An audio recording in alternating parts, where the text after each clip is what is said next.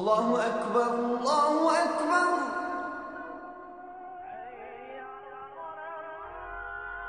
الله أكبر الله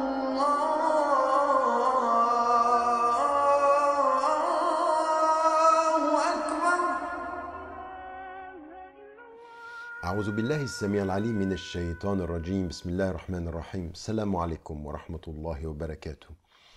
Nous suivons encore les traces du prophète salam. Nous sommes en train de parvenir au terme de ce mois et encore dans ces dix derniers jours, nous voyons que le prophète, alors qu'il est euh, à Médine, alors qu'il s'installe, va développer une euh, façon d'être avec euh, les musulmans dans la communauté, comme avec les musulmans et les personnes d'autres traditions musulmanes à l'extérieur de la communauté. C'est effectivement vrai pour les juifs qui sont présents à Médine, pour les chrétiens qui sont présents à Médine, pour les différentes tribus, voire même également les zoroastriens, c'est-à-dire des communautés qui, sont, qui ont préservé leur religion et qui sont dans la coexistence. Ce qui est important ici, c'est qu'on s'aperçoit que tout ce que nous avons dit sur euh, la dimension intérieure, de la spiritualité, de la, euh, euh, de la foi, de, de ce travail intérieur, ce que nous faisons pendant le mois du ramadan, eh bien, il y a une chose qui va aussi être déterminante dans sa façon de fonctionner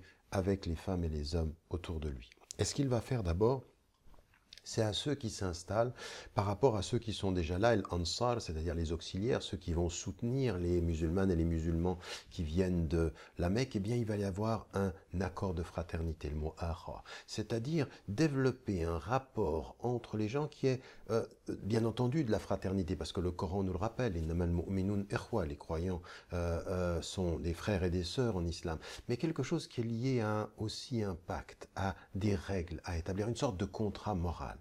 Et c'est exactement la même chose qu'il fera également avec ce qu'on considérera plus tard comme la constitution de Médine, qui n'est pas véritablement une constitution, qui est une charte, et qui va établir finalement la coexistence, le pluralisme de la société euh, euh, de Médine en disant des juifs qu'ils ont les mêmes droits et les mêmes devoirs que nous,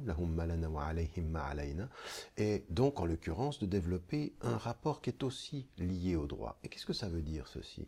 Ça veut dire que euh, autant mon corps a des droits sur moi dans le fait de me nourrir, dans le fait de boire, dans le fait de, de lui donner ce dont il a besoin en matière d'hygiène, en matière de santé, même avec mon corps, j'ai un rapport de droit les droits du corps. Quand on connaît en l'occurrence le hadith qui dit donne à chaque élément son droit, même ton corps. Et pendant le ramadan, c'est ce qu'il faut faire. On ne jeûne pas quand on est malade. On ne jeûne pas quand on est en voyage. On donne à son corps son droit et on donne à son cœur les droits qu'il a sur le corps, en l'occurrence de la maîtrise. Eh bien, ce que l'on fait avec nous-mêmes, on le fait à l'extérieur avec les êtres humains. On établit des relations de droit. On établit des relations qui sont certes euh, belles dans l'amour, dans la fraternité, mais les hommes sont ainsi. Quand ils évoluent au-delà de leur spiritualité qui leur permet de donner de l'amour sans faire attention au droit, ils ont besoin de droit aussi, parce que cela régule les choses. C'est tellement vrai que même le mariage d'amour est un contrat en islam, c'est-à-dire qu'il y a en l'occurrence des règles que l'on se donne. Et ça, c'est une conception de l'homme qui est particulièrement importante.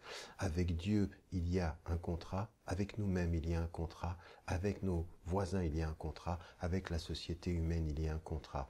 Nous sommes des êtres de spiritualité profonde et nous avons besoin de contrats pour réguler, pour simplement clarifier les choses. Et de ceci, il faut toujours se souvenir parce que dans notre tradition, le pauvre a des droits sur nous comme Dieu a des droits sur l'ensemble de l'humanité. À nous d'y réfléchir, à nous de comprendre que cette spiritualité, elle n'est pas une émotivité sans droit, elle est une spiritualité avec des règles. Nous nous y euh, conformons quand par exemple nous attendons le maghrib pour pouvoir manger et boire le coucher du soleil. Ce sont des choses qui sont importantes, c'est notre foi, c'est notre chemin, c'est la profondeur, comme c'est la clarté. Que Dieu nous aide, Inch'Allah. Wassalamu alaikum wa rahmatullah. Et n'oubliez pas de dire à ceux que vous aimez que vous les aimez toujours, comme la vie est fragile. Salamu alaikum.